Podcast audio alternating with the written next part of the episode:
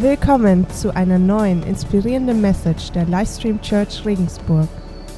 Ich möchte über etwas predigen, was mir echt am Herzen liegt. Und äh, wenn du die Bibel dabei hast, dann nimm sie, schlag deine Bibel auf.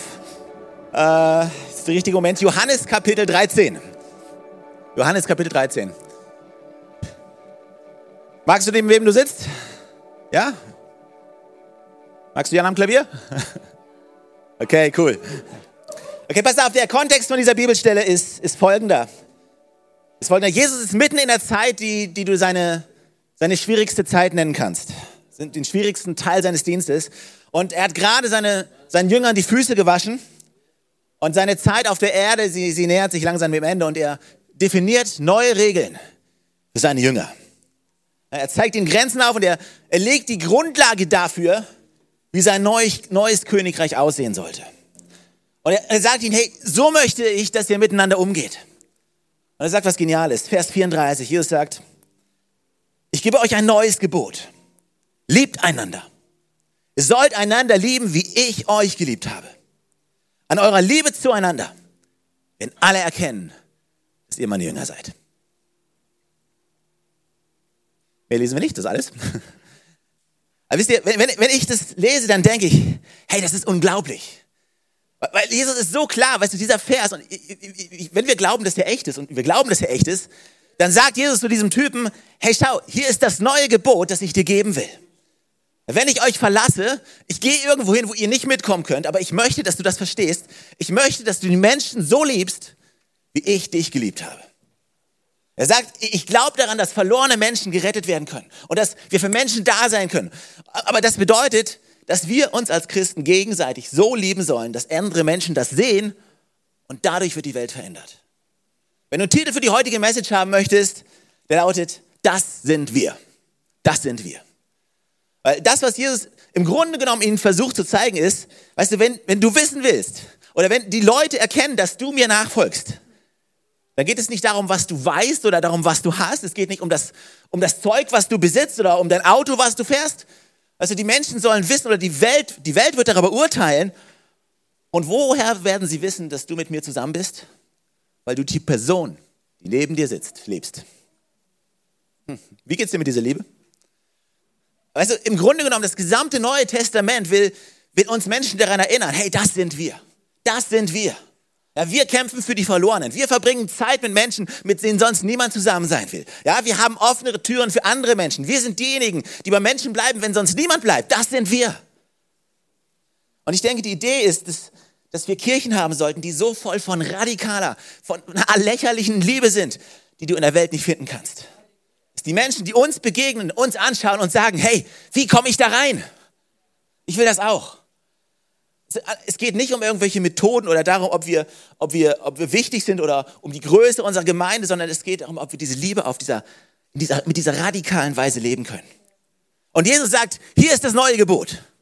Liebt euch einfach. Und hier ist gleichzeitig auch das Problem. Weil die meisten Menschen wissen nicht wirklich, wer wir Christen sind. Ich würde mal behaupten, wir Christen haben ernstzunehmendes PR-Problem. Ja? Die Menschen wissen nicht, wer wir sind. Die Leute erkennen uns nicht an unserer Liebe. Also wenn, wenn du heute Nachmittag durch Regensburg gehen würdest und, und eine Umfrage machen würdest und zu den Menschen gehen würdest und sagen würdest, hey, was ist so eine Definition, wie würdest du einen Christen beschreiben? Ja, was wäre so ein Adjektiv, das du verwenden würdest? Wie viele Leute werden deiner Meinung nach was sagen wie, oh mein Gott, das ist Christen, das sind die liebevollsten, erstaunlichsten, selbstlosesten Menschen, die ich jemals getroffen habe. Ich kann es kaum erwarten, in die Kirche zu kommen. Ich bin gerade beschäftigt, aber jeder Christ, den ich getroffen habe, wow, wie, wie viele von euch haben schon Menschen getroffen, die glauben, dass Christen so sind?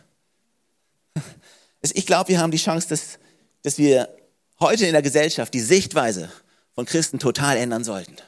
Wir sind die Leute, die für dich kämpfen, auch wenn du nicht mehr für dich kämpfen willst. Das sind wir. Lass uns nicht die Menschen immer nur anpredigen. Weiß nicht, ob ihr es gesehen habt, Anfang des Jahres gab es diese, in England diese, diese königliche Hochzeit. Ja? Weiß nicht, wer hat es gesehen? Seid ehrlich. Okay, ihr sollt nicht lügen, das wisst ihr. Prince Harry und Meghan Markle. Oder Markle, wie heißt die? Keine Ahnung. Ich habe es nicht gesehen. Auch nicht live, aber weißt du, auf dieser schicken königlichen Hochzeit, wo all diese Berühmtheiten der Welt sich versammelt haben, weißt du, wer denen die Show gestohlen hat? Ein Prediger. Ein Prediger. Und ich habe mir das angeschaut und ich habe mir hab gesehen, wie dieser Mann aufsteht, um zu predigen. Ich habe mir gedacht, oh man, wieder so ein komischer Prediger im Fernsehen, wo du am liebsten gleich den Kanal wechseln möchtest. Aber dieser Mann steht dort oben und er öffnet seine Bibel, was ein iPad war, was die meisten Menschen schon irritiert hat. Was ist das, mein Gott? Und er fing an zu predigen. Und weißt du, er hat nicht, ist nicht gekommen, über, über eine königliche Hochzeit zu sprechen. Weißt du, was er gesagt hat? Er fing an, über die Liebe von Jesus Christus zu sprechen. Und die Kommentare zu dieser Predigt waren, hey, was ist das für eine Art von Liebe? Und ich dachte, hey, es ist echt erstaunlich, wenn, wenn wir zu diesem Kern zurückkehren, worum es in dieser Beziehung mit Jesus geht. Menschen so zu lieben, wie wir geliebt werden. Die Welt, die wir erreichen wollen, in, indem wir in die Welt reingehen. Weißt du, wir können die Welt nicht von außen erreichen. Weißt du, wir können, weißt, weißt, weißt du, was die, was die Stadt Regensburg, was die Welt erreichen wird, ist, ist die Liebe von Jesus Christus. Und die kannst du nur bei ihm finden. Und diese Liebe, die sollen wir in, diese, in unsere Stadt bringen. Das ist unser Glaube. Für was bist du bekannt? Bin neugierig. Für, für was bist du bekannt? Muss nicht antworten, das ist eine rhetorische Frage. Aber weißt du, wir als Kirche sind vielleicht für viele Sachen bekannt. Vielleicht für Kreativität, vielleicht für verrückte Sachen wie heute, vielleicht für ein breites Angebot, einen tollen Worship, okay? Aber für was bist du bekannt? Wir sind für viel bekannt, aber also, was ist der rote Faden bei uns auch als Church, der sich durch Livestream Church durchzieht? Vielleicht sagst du, ja, es ist der Stil der Anbetung. Vielleicht ist es Technik. Aber nein, du, ich denke, was Livestream Church ausmacht, sind nicht die Gaben, sind nicht die Talente, sind nicht das, was, das Zeugs, was wir alles haben. Sind auch nicht unsere Spender.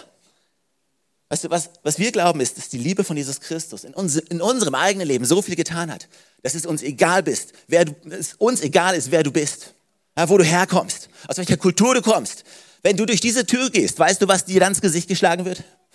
Nicht, nicht der Zorn des Gerichts, sondern die Liebe von Jesus Christus.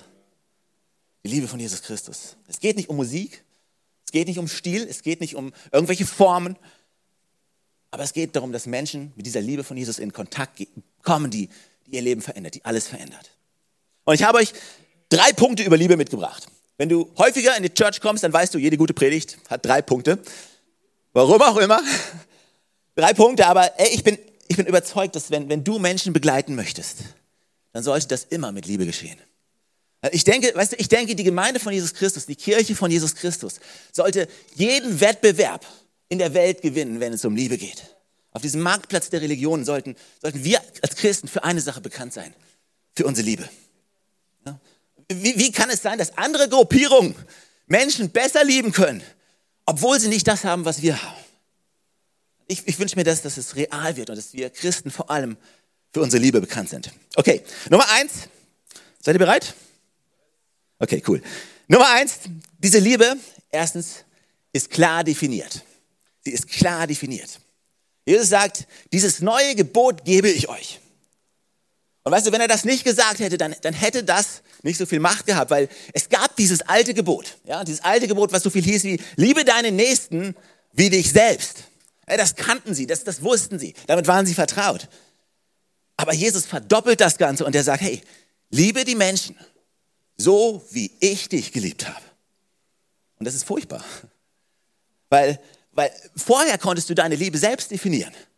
Aber Jesus sagt, nein, nein, nein, übrigens, ich möchte, dass du die Menschen so liebst, wie ich dich geliebt habe. Und jetzt halt mal kurz inne und, und denk mal darüber nach, wie du geliebt wurdest. Ne? Jesus hat dich geliebt, als du es nicht verdient hast.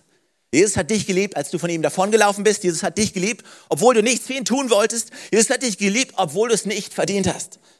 Und Jesus sagt, wenn ihr wissen wollt, wenn ihr wissen wollt, wie diese Liebe aussieht und wie diese Liebe definiert wird, dann schau auf mich. Denn ich bin die Definition von Liebe, sagt Jesus. Ich bin Liebe. Ich bin geduldig, ich bin freundlich. Ich mache mich lächerlich mit meiner Gnade. Ich bin rücksichtslos in meiner Liebe. Ich bin voller Freude. Du willst die Menschen lieben? Dann liebe, wie du geliebt wurdest. Wie geht's dir mit dem Gebot? Also wenn wir diese Definition richtig verstehen, und das ist ein wichtiger Punkt, Definitionen können entscheidend sein. Wörter haben unterschiedliche Bedeutungen in verschiedenen Kulturen. Und wenn du ein Wort sagst, ohne die Definition zu verstehen, dann, dann ist es wie, als wenn du als Deutscher mit einem Inder über Verkehr sprichst. Ja, über indischen Verkehr. Indischer Verkehr ist anders als deutscher Verkehr. Und wir waren vor kurzem mit einem Team beim Waisenhaus in Südindien und als wir vom Flughafen abgeholt wurden, hat der Fahrer gesagt, ah, es, gibt wieder viel Verkehr. Und wenn du schon mal da gewesen bist, Indien, das ist der chaotischste Verkehr, den du, den du dir vorstellen kannst. Und du sitzt dort in diesem Fahrzeug und du denkst dir, hey, es gibt keinen Gott. Ich werde in diesem Auto sterben. Es gibt keine Hoffnung für die Menschheit. Für Inder ist es normal. Es uns zeigt, es gibt verschiedene Definitionen für eine und dieselbe Sache. Und wenn wir über Liebe sprechen, wie hier in Deutschland, wir, wir definieren auf eine, Liebe auf eine bestimmte Art und Weise. Menschen schreiben Songs über Liebe. Ich liebe dich und liebe mich, wie ich dich liebe und liebe und liebe. Und weißt du, Jesus sagt, nein, nein, nein, eine neue Art von Liebe. Liebe andere wie ich. In London gibt es in der Mitte von London Oxford Circus, große U-Bahn-Haltestelle und an der Straße steht häufiger so ein Prediger, hat irgendwelche Transparente und Schilder und auf einem Schild stand, hey, Gott hasst dich. Auf einem anderen Schild stand, hey, du gehst in die Hölle. Und ich weiß nicht mehr genau, was er gesagt hat, aber es wäre ungefähr sowas wie, kehre um oder du gehst in die Hölle. Du bist eine schlechte Person. Das Ende ist nah. Und die meisten Passanten, die ihn gesehen haben, waren einfach nur genervt von ihm. Andere Menschen haben es gesehen und haben gesagt, ah, so sind die Christen. Guck dir an, so sind die Christen. Und hey, was er gesagt hat, das stimmt zum Teil. Ja, die Hölle ist schlecht, die Hölle ist schmerzhaft. Aber trotzdem macht er einen extrem schlechten Job, weil er nichts darüber sagt, wie gut die Liebe von Jesus Christus ist. Das ist wichtig. Weißt du, Gottes Liebe ist so gut, dass sie uns frei machen kann, wo immer wir gefangen sind. Die Hölle ist echt, aber wir machen den schlechten Job, wenn wir den Menschen nicht die gesamte Geschichte erzählen. Und wir haben die Chance als, als Kirche von Jesus Christus, das neu zu definieren, was Menschen für Liebe halten. Diese Liebe ist klar definiert. Das Zweite ist, diese Liebe entwickelt sich weiter.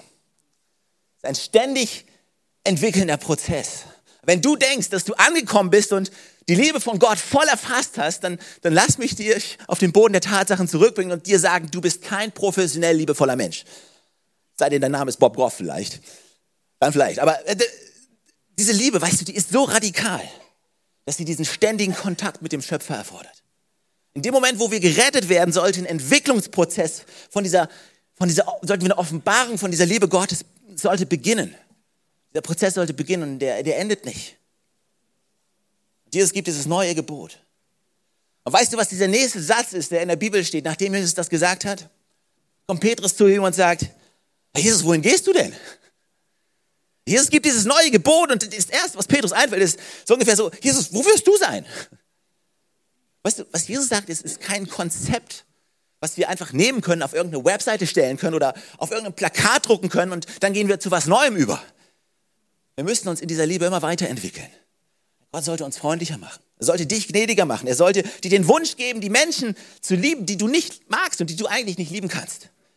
Er sollte in dir, dieses Wort sollte in dir diesen Wunsch entstehen lassen, das Ganze mit Liebe zu füllen. Diesen Jesus zu reflektieren, wohin du auch gehst. Und ich frage mich, ob sich diese Liebe in deinem Leben weiterentwickelt. Und hier ist eine Sache, die, die für viele Leute zutrifft. Die meisten Menschen möchten, dass dass Gott ihre Ewigkeit verändert. Die meisten Leute möchten gerne in den Himmel kommen. Aber die meisten Menschen erlauben ihm nicht, dass Gott ihre Denkweise verändert. Das bedeutet, du bist gerettet, cool, kommst nicht mehr in die Hölle, du hast das Ticket zum Himmel, aber du bist immer noch die gleiche kaputte Persönlichkeit. Immer noch rassistisch, immer noch sexistisch, immer noch zornig, immer noch wütend. Weißt du, Gott hat deine Seele gerettet. Großartig. Aber es gibt keine Entwicklung in seiner Liebe. Was ist passiert ist, du fängst an, mehr und mehr zu realisieren, wow, ich, ich werde alt in meinem Denken. Es gibt kein neues Feuer. Es gibt keine neue Hoffnung. Hey, wann hast du das letzte Mal eine, eine Offenbarung von der Liebe Gottes erhalten? Wir sind nicht angekommen. Wir sind heute nicht aufgesagt und haben heute Morgen gesagt, hey, hier sind wir, wir wissen, was wir tun, und wir, sondern wir kommen jedes Mal neu auf den Knien zu Gott und sagen, hey, gib uns mehr, lass, entwickel uns neu immer weiter in dieser Liebe, die du für uns hast. Könnte es sein, dass, dass dieser Entwicklungsprozess von seiner Liebe in deinem Leben, dass es aufgehört hat? Also dieser Gottesdienst kann ein Startpunkt sein einen Neuanfang in seiner Liebe, wo du erkennst, hey, es gibt viel mehr. Es gibt viel, viel mehr. Es liegt in der menschlichen Natur, Dinge satt zu haben, einfach alt zu werden. Ich habe es auch gemerkt, ich werde älter. Ich, ich bin jetzt 39 und ich, ich merke, ich brauche länger zum Treppensteigen. Es geht weniger schnell oder ich bin auch weniger offen für Neues. und ich, ich höre mich manchmal Sachen sagen, die, die meine Eltern gesagt haben, meine, meine Großeltern gesagt haben. Und mein, meine Kinder machen Sachen, die ich in ihrem Alter niemals gemacht habe. Mein Sohn äh, geht mit meinem iPad um, als wenn es ganz was Normales wäre. Mit dem Laptop. Schreiben Texte, spielen Spiele am Laptop. Und ich denke mir mit meiner Einstellung, hey, hey, du musst ein richtiges Kind sein. Video- oder Computerspiele, die, die, bringen mich, die, die bringen dich nirgendwo hin in meiner Generation. Wenn Kinder zu viele Videospiele spielen, äh, dann werden sie entweder kriminell oder sie fangen an, Gras zu rauchen. Das zweite gilt vielleicht immer noch für die meisten. Aber wie auch immer. Und ich hatte neulich eine Situation, Jonas war am Laptop zugange und hat da gespielt und ich habe gesagt, hey, du musst nach draußen gehen. Er sagt, Papa, ich liebe das Spiel. Und ich denke mir, ist egal, ich will nicht, dass du das spielst, ich liebe dich. Du musst aufhören damit, du musst richtiges Zeugs machen. Verstehst du, dass du irgendwann mal einen tollen Job bekommst, damit ich in Rente gehen kann. Das ist unser Leben, es geht um uns. Ich habe gedacht, du, du, du, kannst nicht Computerspiele spielen, sondern erwarten, dass es dich in deinem Leben nach vorne bringt. Und, und dann habe ich diese Geschichte gelesen von diesem, diesem Gentleman. Haben wir sein Foto? Hier. Sieht er aus wie der Anführer der nächsten Generation? Hey, das ist ein, das ist ein Videospieler, ein professioneller Videospieler. Und weißt du, wie viel Geld er in einem Monat verdient, indem er seine Videospiele streamt? 500.000 Dollar pro Monat. Dieser Typ mit den blauen Haaren. 500.000 Dollar pro Monat. Und plötzlich ändert sich deine Sichtweise. Hey Sohn, brauchst du ein neues Spiel? Ist der Screen groß genug? Ist der Stuhl bequem? Das ist keine Werbung für Video- oder Computerspiele. Aber manchmal bemerken wir nicht, dass, dass sich die Kultur um uns herum bewegt hat und wir stehen geblieben sind. Hast du bemerkt, dass Gott unsere Sichtweise seit Anbeginn der Zeit geändert hat? Jesus heilt Menschen am falschen Tag. Jesus benutzt irgendwelche Jünger, die nichts tun können. Sie können nicht predigen, sie sind nicht geschult. Jesus nutzt sie trotzdem. Jesus ist mit Lebrakranken zusammen. Jesus hängt mit Prostituierten ab an einem Brunnen. Jesus nimmt sich Zeit für Menschen, die, die, eine, die, eine, die eine Gemeindeversammlung sprengen und ihren kranken Freund zu Jesus zu bringen. Hast du verstanden, dass Gott wirklich leidenschaftlich versucht, uns dazu zu bringen, uns weiterzuentwickeln? Damit ja noch mehr Menschen von dieser, mit dieser Liebe erreichen können, die unser Leben verändert hat. Haben wir das verstanden? Gibt es jemanden in deinem Leben, wo du sagst, hey, ich muss mich weiterentwickeln?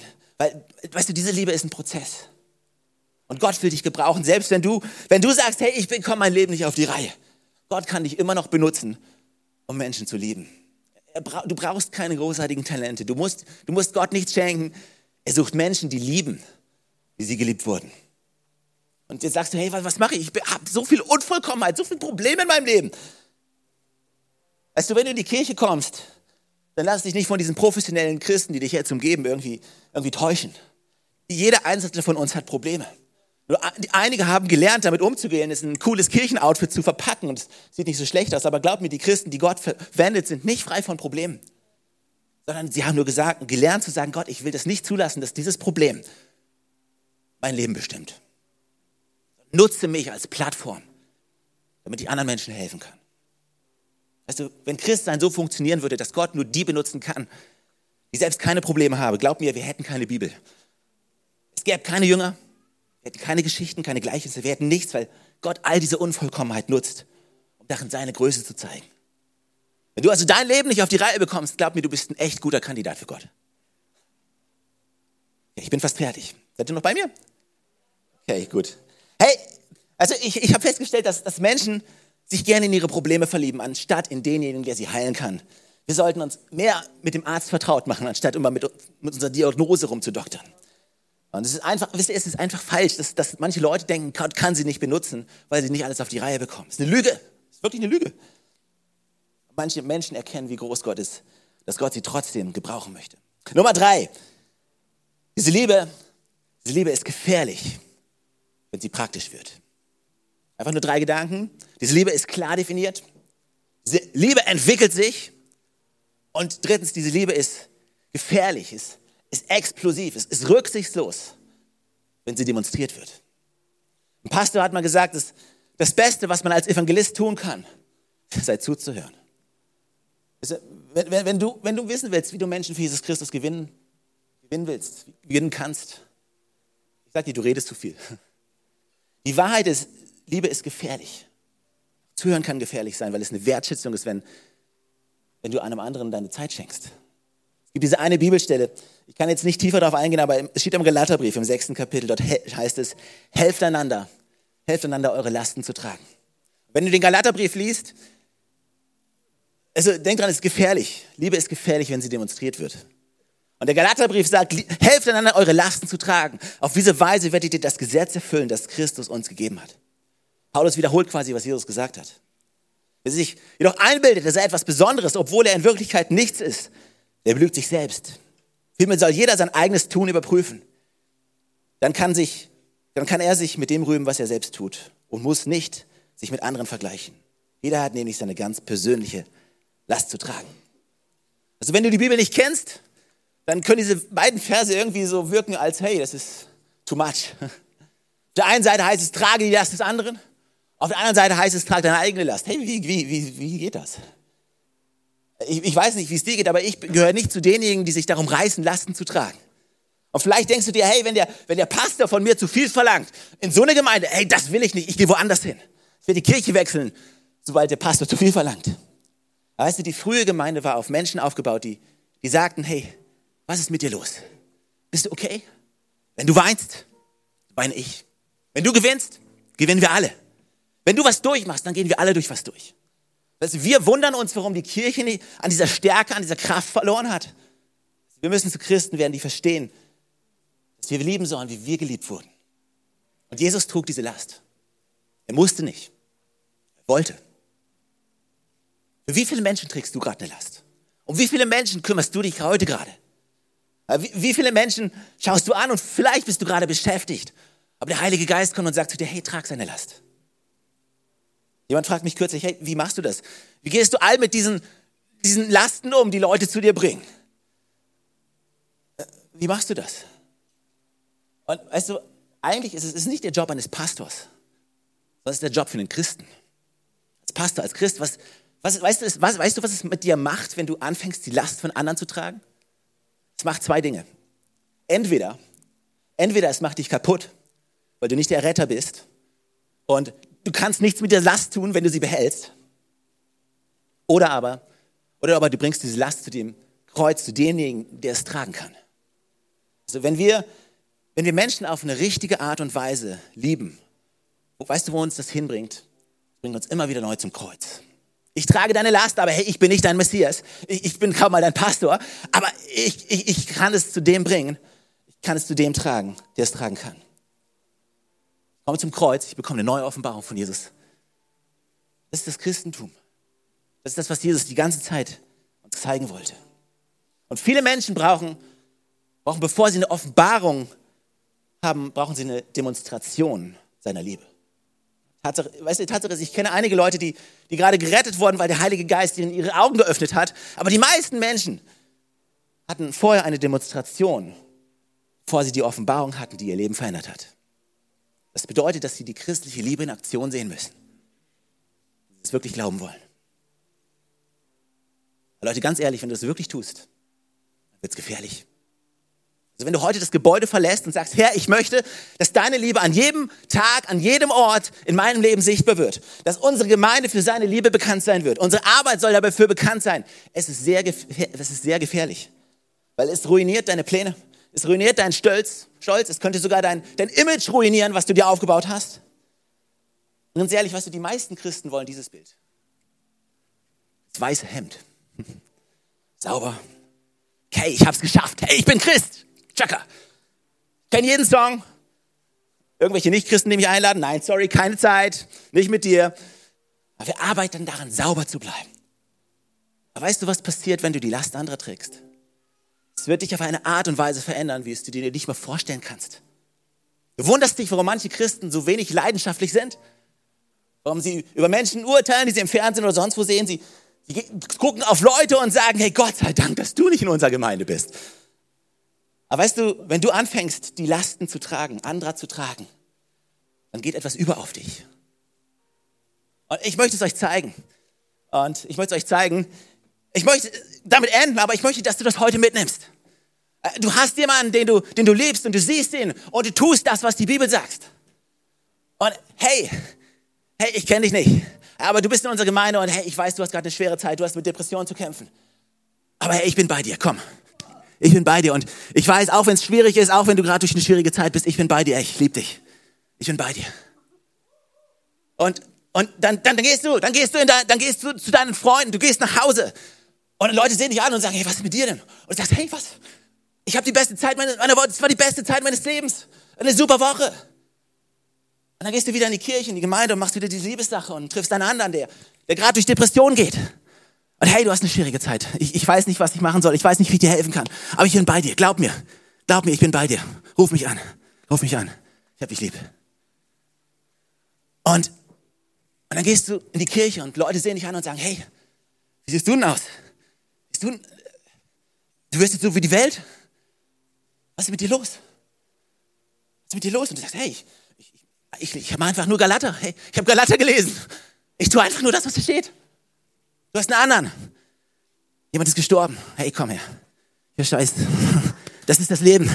Aber es ist, es ist, es ist, ich bin bei dir. Ich bin bei dir.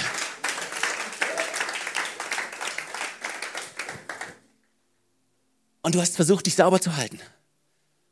Aber weißt du, was wir verpassen? Wir verpassen den Kern. Wir verpassen den Kern, worum es beim Kreuz geht. Weißt du, was Jesus getan hat? Er hatte dich überall an, an sich selbst. Er musste nicht, aber er entschied sich. Aber weißt du, vielleicht können wir Teil einer Bewegung sein, indem wir anfangen, Leute anzusehen und nicht zu sagen, hey, ich renn weg von dir, sondern zu sagen, hey, ich renn zu dir hin. Ich habe keine Angst vor dem, was du in deinem Leben falsch gemacht hast. Also ich kenne denjenigen, der dir helfen kann. Gott hat mich gerettet und er kann dich retten. Jesus hat mein Leben gerettet. Lass mich dich tragen. Ja, lass uns zusammen aufstehen. Ich möchte für uns beten. Und vielleicht schließt du einfach mal kurz deine Augen und, und denkst an die Leute, die in deinem Leben sind, die Gott an deine Seite gestellt hat, die jetzt nicht hier sind.